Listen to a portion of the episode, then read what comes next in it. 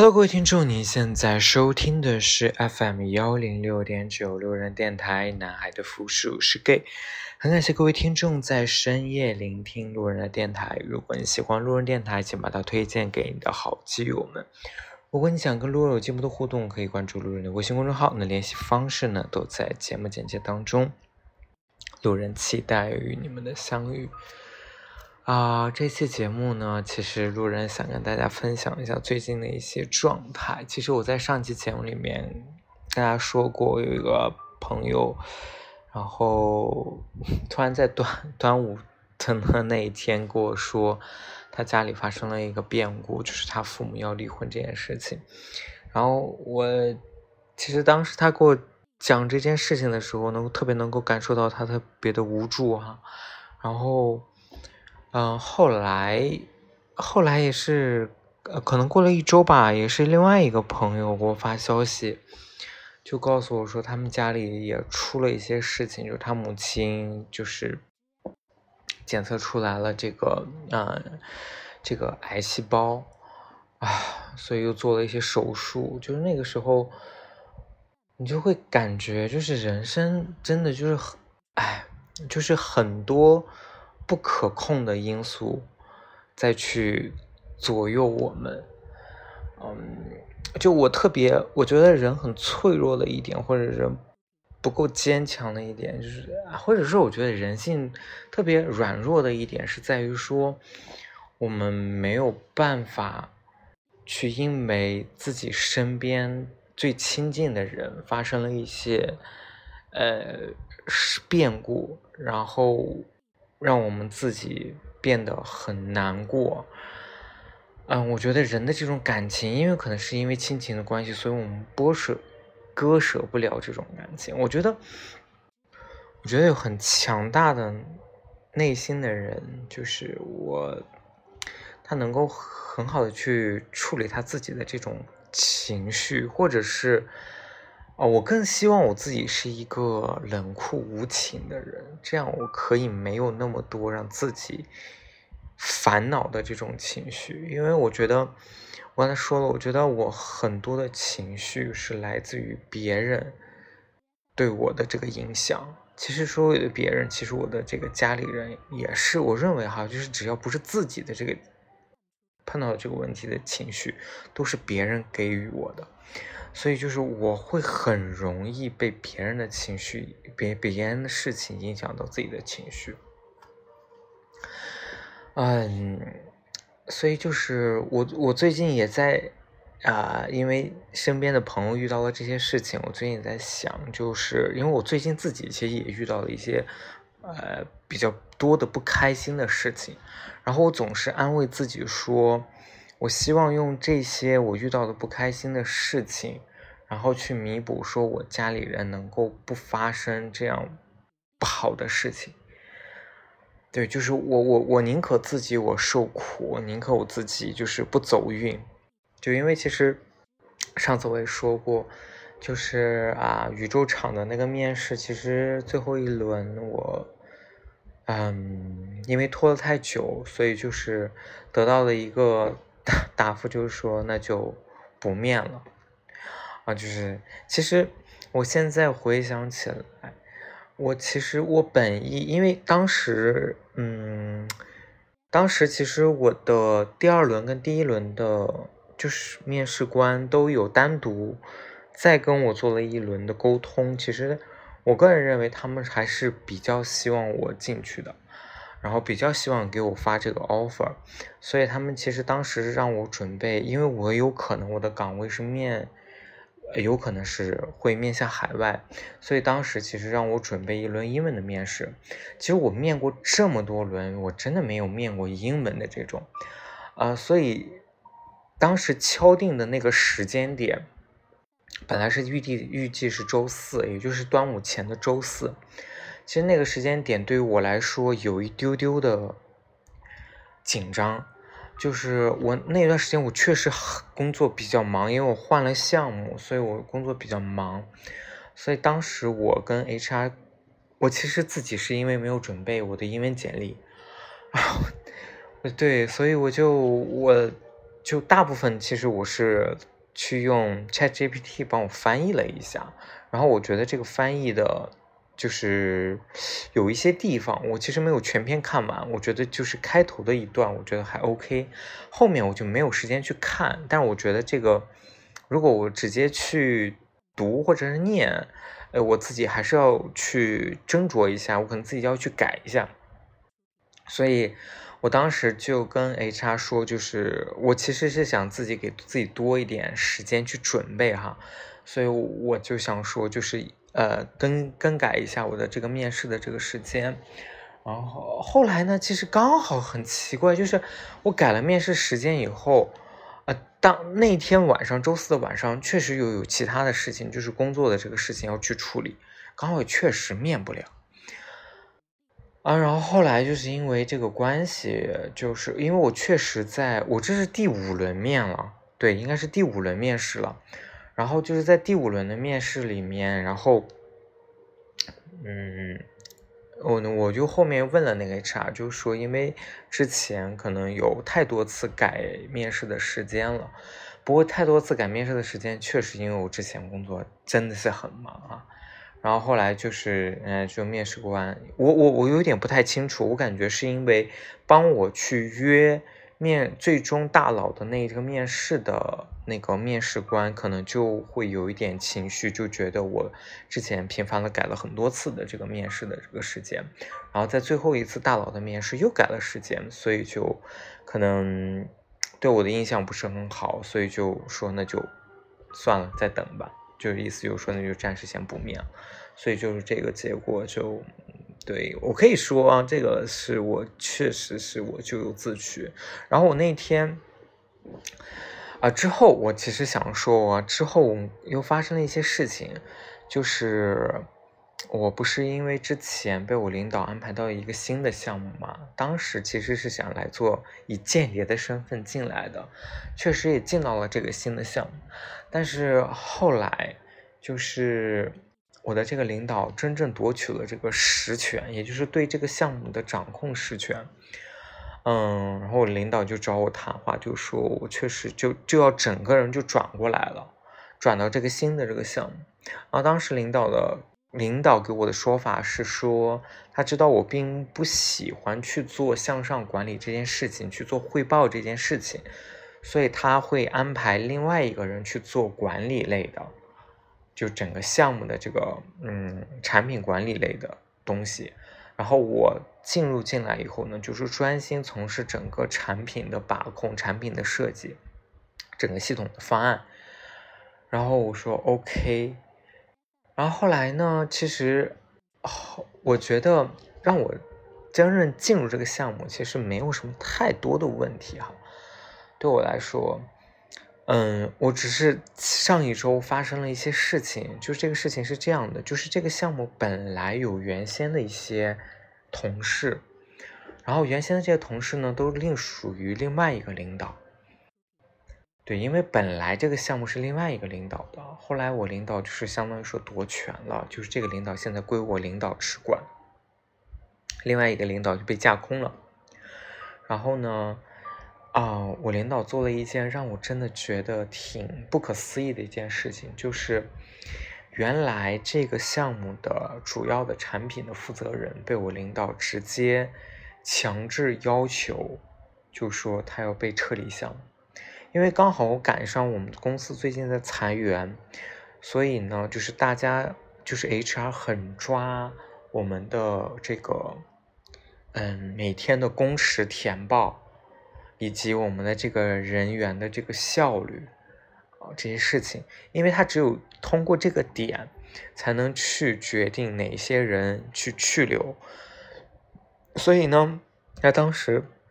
让我们这个项目原先的那个产品的负责人，就直接当天就脱离项目，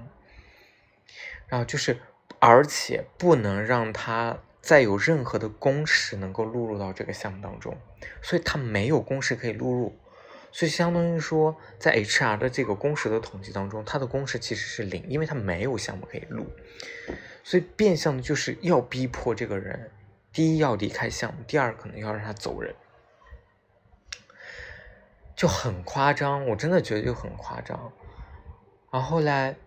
就是后来呢，就是这个事情稍微有一丢丢，我觉得戏剧性的事情是，就是哦，我因为后来就是做一些工作交接，所以跟这个原来的这个产品的这个负责人就啊有私下一些沟通，我就问他，我说你之后的打算是什么？然后他就告诉我说。他有可能会去转到我们的业务方，也就是说，其实你可以理解，我们产品做的这个东西其实是一个乙方的一个工作，我们的业务是甲方，我们所做的东西都是服务于甲方的所有的业务流程，然后呢，这个业务流程的输入呢，其实是来自于业务方。然后他呢，他是我的甲方，所以呢，他现在的身份就变成了一个从可能会从乙方变成一个甲方的身份，就是他会变成我的一个客户一样的这个身份。啊，我觉得这个其实对我来说，我觉得是呃是 OK 的，就是我我觉得我自己啊，当我知道就是这个人要被干掉的时候，其实因为我后续在他工作当中跟他有一些接触。我并没有觉得哈，就是这个人真的是有难沟通，或者是有很，就是能力很差，到你需要把他开除。我觉得我真的觉得不至于，就是，嗯，很多时候哈，就是在我没进入这个项目之前，我去听到了很多关于这个项目的很负面的这个评价。就说这个项目做的不好啊，系统做的很烂啊，等等的，可能就是，还有说产品有很多问题啊，等等的。而等我真正进到这个项目以后呢，我确实会发现，确实是有很多问题。但是我我仔细就是跟大家接触了以后，发现这些问题的点，就并不像我们听到的那些一样，就是它真的有背后的问题所在，导致于说它出现了这些问题。但这些问题的表象看来可能是因为这个产品设计的不好，或者是产品的人员有问题，所以系统设计的很烂。但实际背后它可能并不是这样，他有可能深究以后，他就发现有可能是业务方的问题，所以导致于他这个东西做成了现在这个样子。所以我特别特别不喜欢我的领导的一点是，我觉得他并没有深知这个问题的本质。为什么会导致成这样？他只是很肤浅的认为说别人的反馈就是这个东西不好，然后他就觉得这个团队是有问题，然后他就把这个人搞走。我真的觉得这个人并没有恶到，就是就是，或者是说差劲到说他能力不行或者怎样，就是哦，我其其实这个我我是挺。挺反感的，或者是挺不理解我领导为什么会这么做，而且这个也是我我真的不喜欢我领导的一个方面，就是他他不会去听你的解释，他不会去听你告诉他这件事情的来龙去脉，他更多的活在就是他自己认为的这个事情，他觉得这个事情就一定要把他赶走，就一定要把这个项目彻底去去全新的洗牌一遍。就全部都搞成他自己的人，就这种感觉，就所以，哎，我就我真的就是挺不喜欢这样的。然后，其实之前我就听到这个风声，就是这个项目原来的这个人他会走，会被领就领导要赶走他。然后后来呢，就是我那个时候刚好还面就是宇宙厂这个岗位，我还在想说，如果真正我面到了这个岗位的话。如果我离职，有可能会把这个空缺腾出来，有可能他就不需要走了。我当时还真的有这种妇人之仁的想法，就我真的想说，我其实我其实人心心还是比较比较善良的。我就觉得，现在你把人家赶走，你现在这种就业环境，真的去找一份工作还是很很不容易的。我觉得哈。尤其是我觉得以现在我，啊，其实我现在说虽然很忙啊，但至于但至少我们这周周末还是有的。所以，但其实，在成都很多很恶劣的工作环境是没有，就可能周六都要加班，就都是单休那种情况，而加班真的很严重。所以其实你真的在成都生活过或听过成都一些，真的就是在一些就是成都的这些小公司里面辗转的。这些经历的人，你就会发现，成都真的是就业环境非常的恶劣，非常的差。就你说它差吧，就是它加班很重吧，你可以说它比堪比北京、上上海，但是你的收入能力又完全没有达到那种，而且你又苛刻各种的福利啊什么的，你有可能就很多就是没有五险一金这种，就很夸张，你知道吗？然后交的就是很低的基数什么的，所以就是。所以就是你想一想啊，就是确实比上不足，比下有的情况下，我觉得我现在我们公司的这个，就是这个条件还没有到那么差，所以我就想说，如果真的出去以后，你再找一个稍微觉得稍微好一点的这个环境，不一定有现在这个收入高，还比现在这个强度更大，所以我就想说，就是，哎，我觉得大家都不容易啊。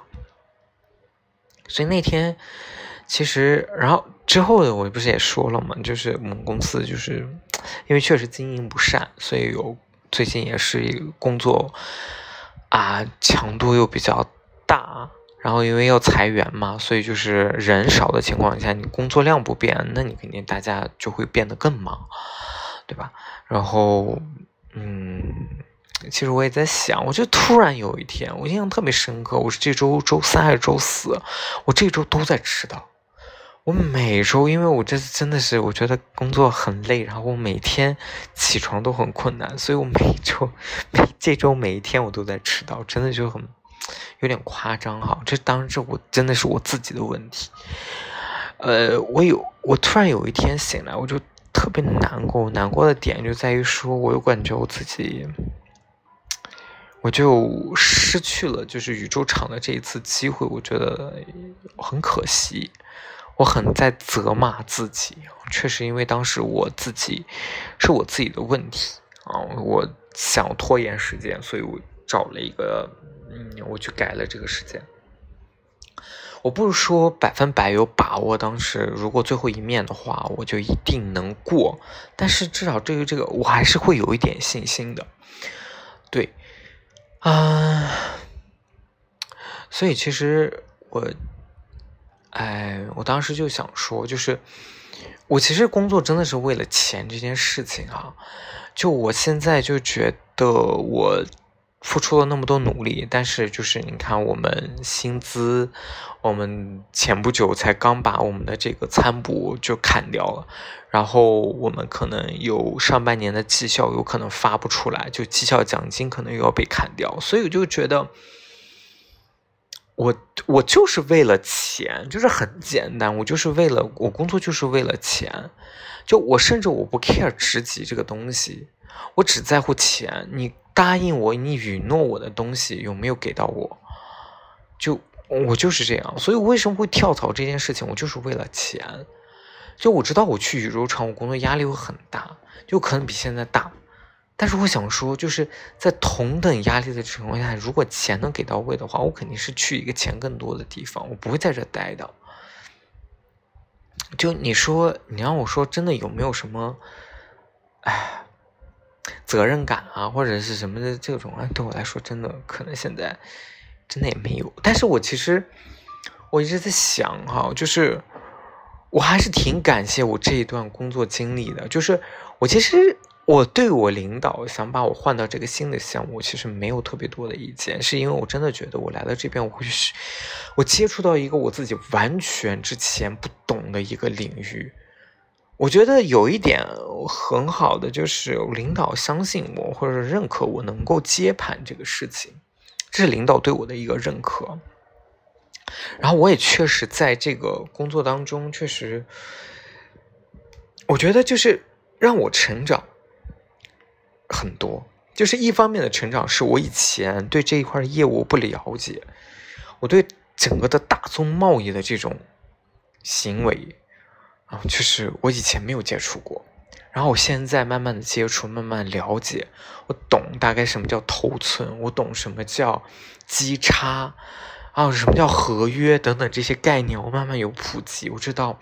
原来整个大宗的交易是这样的一个流程。这真的对我来说是一个经验的一个积累，是一个行业的一个延伸。我以前没有接触过这一块的业务，所以我现在接触了。我其实，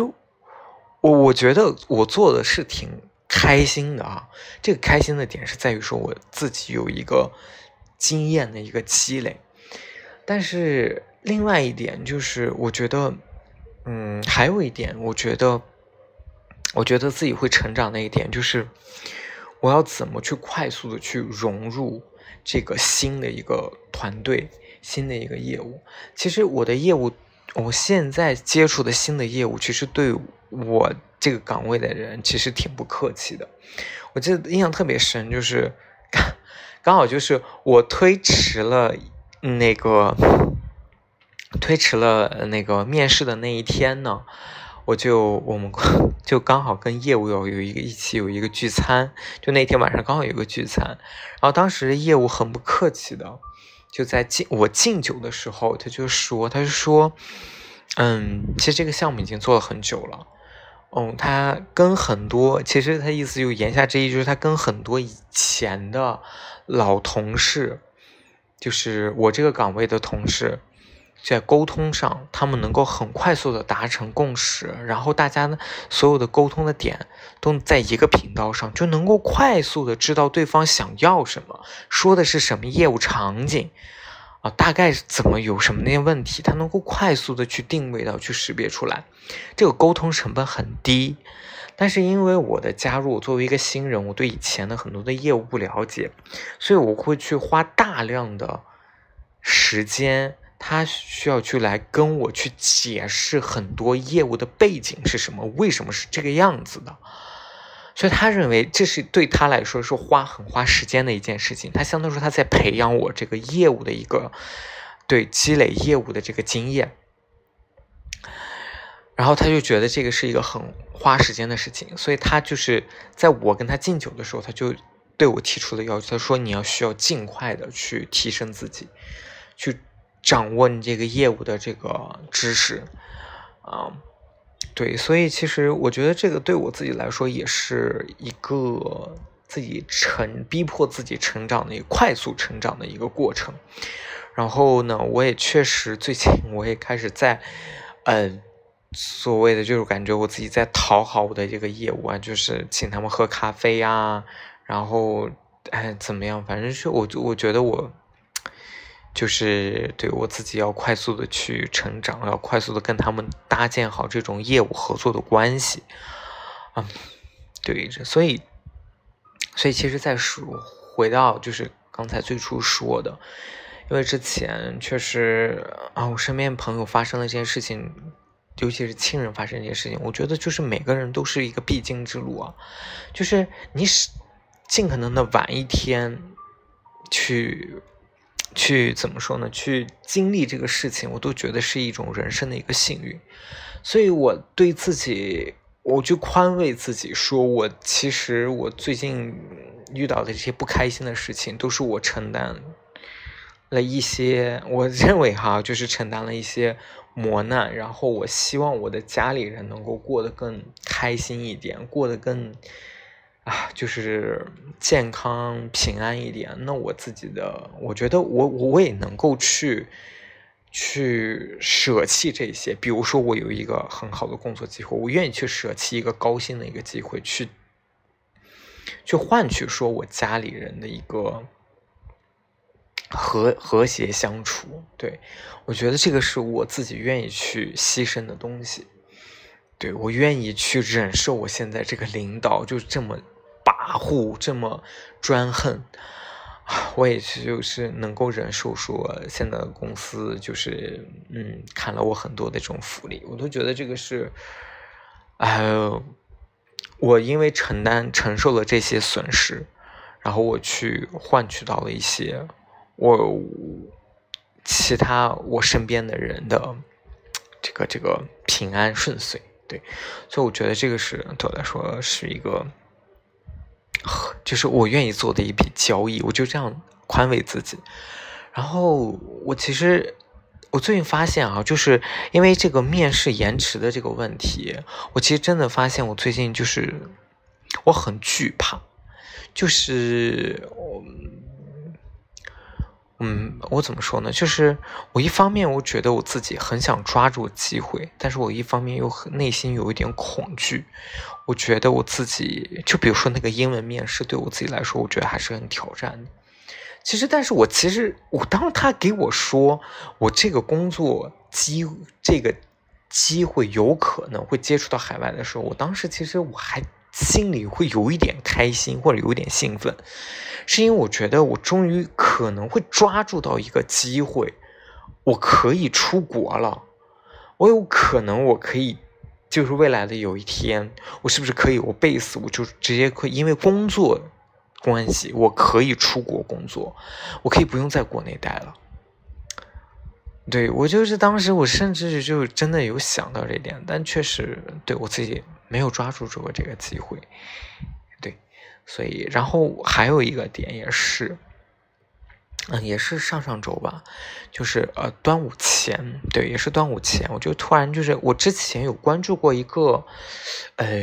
一个约会，呃，就是一个同志交友的一个平台，它可能还没有，我有点忘了它有没有软件哈，好像也有，它其实是做一个高端的，就是 有点。有有点像什么，那个叫什么世纪佳缘还是什么的，就是它是会你去付费，然后呢，你去把你自己的条件报给他，然后你把你自己的这个嗯找寻的这个对象的条件也给他说清楚，然后他就会给你去匹配合适的这种呃交友的对象，然后推送给你去搭建这样的一种。线下的这种约会，它其实这个是提供这样的一种一对一的这种服务的。然后呢，这个平台呢，我主要是好像是推广的应该是北上广深吧，啊，反正就这几个城市。然后呢，其实关注这个平台也挺久了，哎，当时我还，哎，我也是不知道哪个筋哪根筋有问题，就突然就是，他当时就是。嗯，做了一个推送，就是联系自己的一个方式，就是把你的这个简介，然后报给他，然后把你的这个微信报给他，他就会给加你，然后给你做主动的这种牵线搭桥。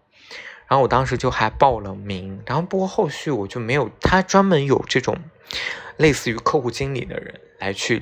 加我，但是我后面我也就没加他。然后说回就是这个平台，这个平台呢，他做了一件事，就是前不久他做了一个推送，就是他们准备去做这种音频的节目，然后再招这个嗯主持人，音频的这个节目的主持人。然后当时我看完以后，我自己还挺想毛遂自荐一下，就说他确实在招，他其实是可以兼职也可以专职的，所以他其实有一个收入的。然后当时呢，就是我看了他的一个大概的一个要求，我感觉自己还是可以试一下的。但是后续我就，当时我就有这个想法哈。然后呢，我还在，他其实也也给了作业，就是第一是要提供你以前的一些相关的一些就是嗯节目，就是比如说你以前做过这种音频的节目，你要提供相应的这种节目的。然后第二个就是，还有一些就是节目的这个策划，要写一些策划案。然后呢，当时我也确实就是想了一些啊，就想了怎么做做出这些话题。然后后来呢，就是过了一个端午，然后我就忘了这茬事儿了。哎，然后准备就突然也是今天想起来，然后看到人家已经截止过期了。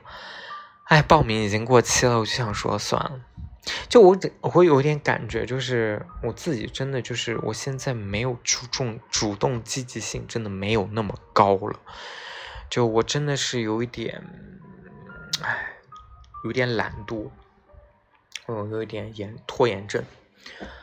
啊，所以就，所以其实我就是 会安慰自己说，我错失了这些机会。然后，嗯，肯定应该在别的一些方面会有弥补，比如说啊，我家里人最近能够身体安康，我就已经很满足了。然后，其实最近还有一个，就是我为什么会想说自己又开始想换工作这件事情。这我就确实觉得啊，我也在自己给自己去制造这种焦虑。我最近发现身边的人，就是大家也都在频繁的想要去跳槽，上去加薪、涨薪这件事情。我真的发现我身边的人，就是有朋友在某宇宙厂的哈。就是要么就动辄就是年薪百万了，就真的已经到百万了；要么就是就是奖金，就是你看这个大背景这么差的情况下，然后人家还能拿六七个月的年终奖，这种我就真觉得很羡慕。所以我也想说，就是，啊，我也想自己赶紧就是冲一把，就趁我自己就这两年，我觉得我还能够去加班，还能够去。啊，还能够去就是靠自己出卖体力去多赚一些钱，我真的就多赚一些钱。然后，嗯，最近其实上次也说过，就是啊，最近其实也是，就更多的时候都就开始接受自己一个人这件事情。然后我。我之前不是说我就是做赔钱货的时候就讲我约人吃饭嘛，但现在我真的就是开始接受一个人吃饭这件事情。我已经所谓一个人吃饭啊，就是我一个人去餐厅吃饭这件事情。然后我其实最近真的就是我基本上就是有时候周末我想要去改善一下伙食，我就会去一个人去吃火锅，一个人去吃烤肉。就嗯，我觉得我自己还。OK，能接受，但我觉得真的有些时候自己一个人去吃会有点尴尬，就是一个人坐一个很大的一张桌子，我就觉得就是所有人要排队，然后都在看着你，就真的很有一丢丢那么有一丢丢奇怪，对，然后所以就是呃，还有就是最近我就觉得我自己拖延症的有一个点，就是我。一直在拖着，我都没有去健身这件事情。我大概可能有两周多，我都没有去健身房运动这件事情。这哎，给总是给自己找借口，比如说工作真的晚了，然后到家晚了这种，就给自己找借口。嗯，其实我真的觉得，其实我再晚，我其实也可以去健身一下。然后本来之前。确实也是，本来以为自己能够抓住宇宙场那个机会的话，我刚好就是我的健身卡也是到期啦，就是很多，就是差不多都是到那个时间节点，我大概就是，哎，我也不用续约了什么的。然后现在，嗯，这个机会没了，就是又要重新好，就是再继续下一年的，就续了我的健身卡，然后又买了这个，就是其他一些七七八八的一些续费，刚好就续了下一年度的。就，嗯，再说回，就是我，我发现其实我为什么就能够接受，就是想要换工作，然后又换城市这件事情，我也是觉得，这城市真的对我来说，因为我都是一个人在生活，所以我对我来说真的没有差别，嗯，就是虽然就是可能我想说，我定居在。成都，但是其实你说我工作的地点在哪里，我真的觉得对我来说，我真的现在好像没有那么介意这件事情。其实你看城市大了，不管是北京、上海，哪里都好，就是你网购已经很方便了，或者大家的商圈都很趋同了，你没有发现有什么特别多的不一样的地方。我对吃，我觉得也没有特别追求。你说你北京吃不到火锅吗？你上海吃不到火锅吗？其实都能吃得到。就是在是我对口味没有那么挑剔的这种情况下，其实你大差不差。所以就是城市，我真的发现，就是我没有说我一定要待在哪个城市去工作这件事情对我来说，因为我其实并没有考虑说我要结婚这件事情。所以安定这件事情，所以就是对我来说，我真的觉得哪个城市都不一样。但其实，哦，我父母的想法一定不是这样的，一定是说，哎，你既然在成都想要去买房子，想要去定居，那你就应该在这个工，在这个地方去工作，就是这个他们这个想法就是，你既然都回到成都了，那你就好在成都待着就好。不要再去三心二意的去想其他的啊，你要再换城市啊，什么什么的。其实反而这个东西对我来说，哇，我现在真的没有很 care 这件事情。我真的觉得就是，因为我反正都是一个人，我就是去哪个城市对我来说都差不多，所以就是无非是挣钱多挣钱少这件事情。对，就我只是换一个城市，就是生活而已，或者是生存而已。对好啦，那今天这期节目呢，就跟大家分享到这里，又让大家听了我一个深夜的碎碎念。好了，完了，各位听众，成都今夜请将我遗忘。